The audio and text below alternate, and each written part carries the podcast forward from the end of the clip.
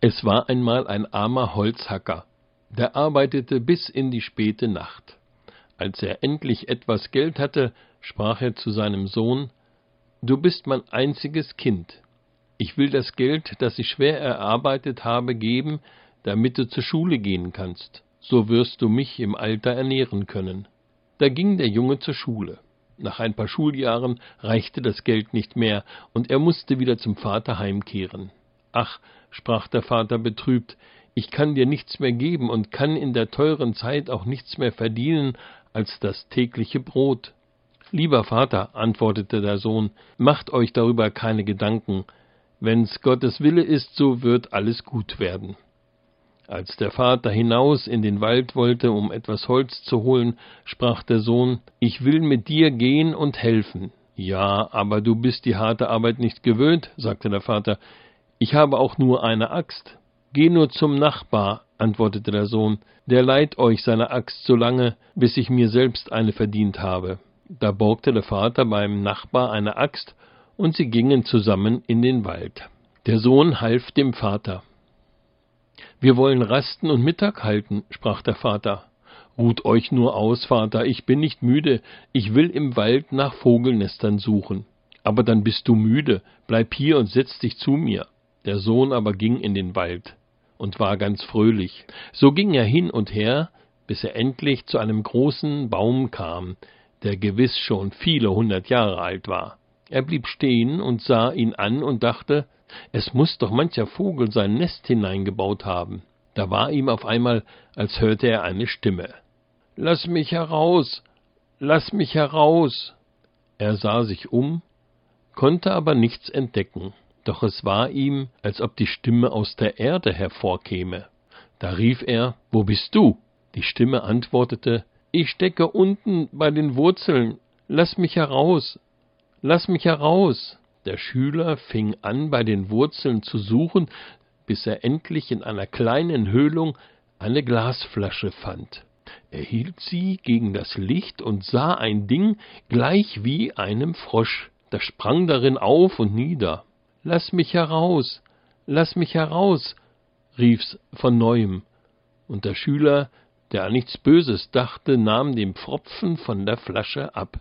Alsbald stieg ein Geist heraus und fing an zu wachsen und wuchs so schnell, dass er in wenigen Augenblicken als entsetzlicher Kerl, so groß wie der halbe Baum, vor dem Schüler stand. Weißt du, rief er mit einer fürchterlichen Stimme, was dein Lohn dafür ist? Dass du mich herausgelassen hast? Ich werde dich töten.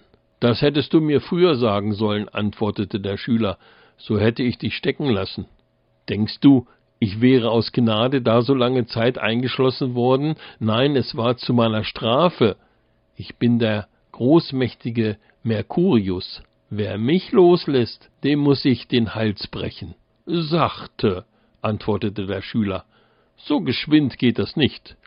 Erst muss ich auch wissen, dass du wirklich in der kleinen Flasche gesessen hast und dass du der rechte Geist bist.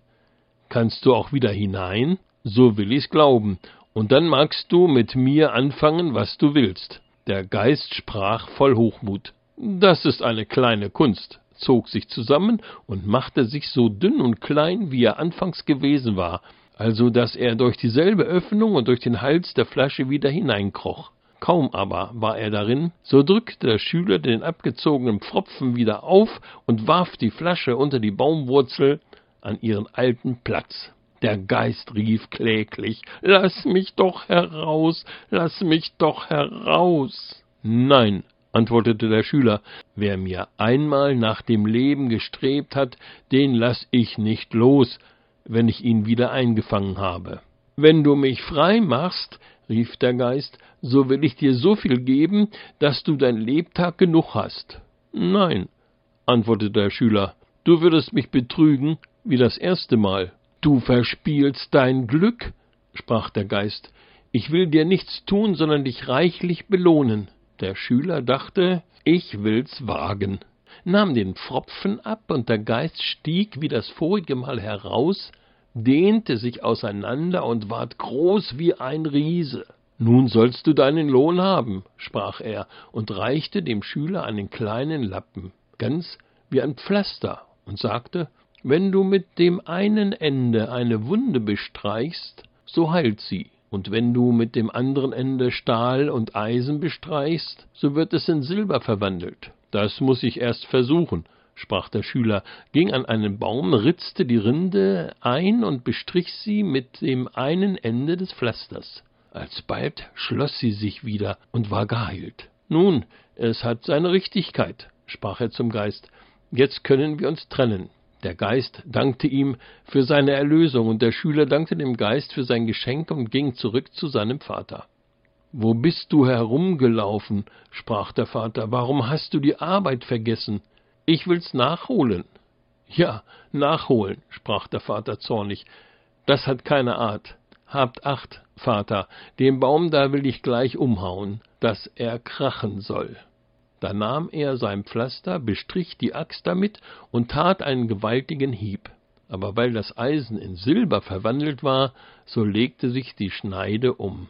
Vater, seht mal, was hast du mir für eine schlechte Axt gegeben, die ist ganz schief geworden.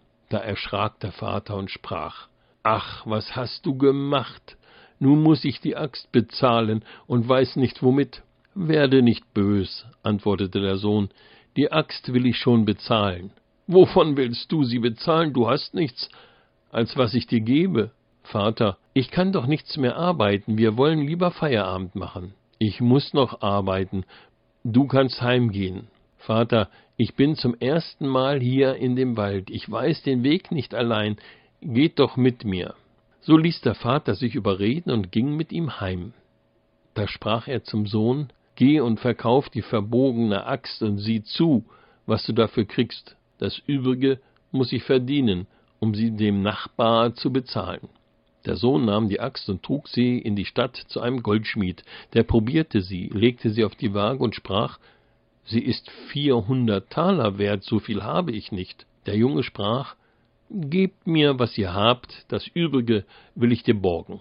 Der Goldschmied gab ihm dreihundert Taler, und blieb einhundert schuldig. Darauf ging der Schüler heim und sprach Vater, ich habe Geld, geht und fragt, was der Nachbar für die Axt haben will. Das weiß ich schon, antwortete der Alte, einen Taler sechs Groschen. So gebt ihm zwei Taler zwölf Groschen, das ist das Doppelte. Siehe, ich habe Geld im Überfluss, und gab dem Vater einhundert Taler und sprach, es soll dir niemals fehlen. Mein Gott, sprach der Vater, wie bist du zu dem Reichtum gekommen? Da erzählte er ihm, wie alles zugegangen wäre und wie er im Vertrauen auf sein Glück einen so reichen Fang getan hätte.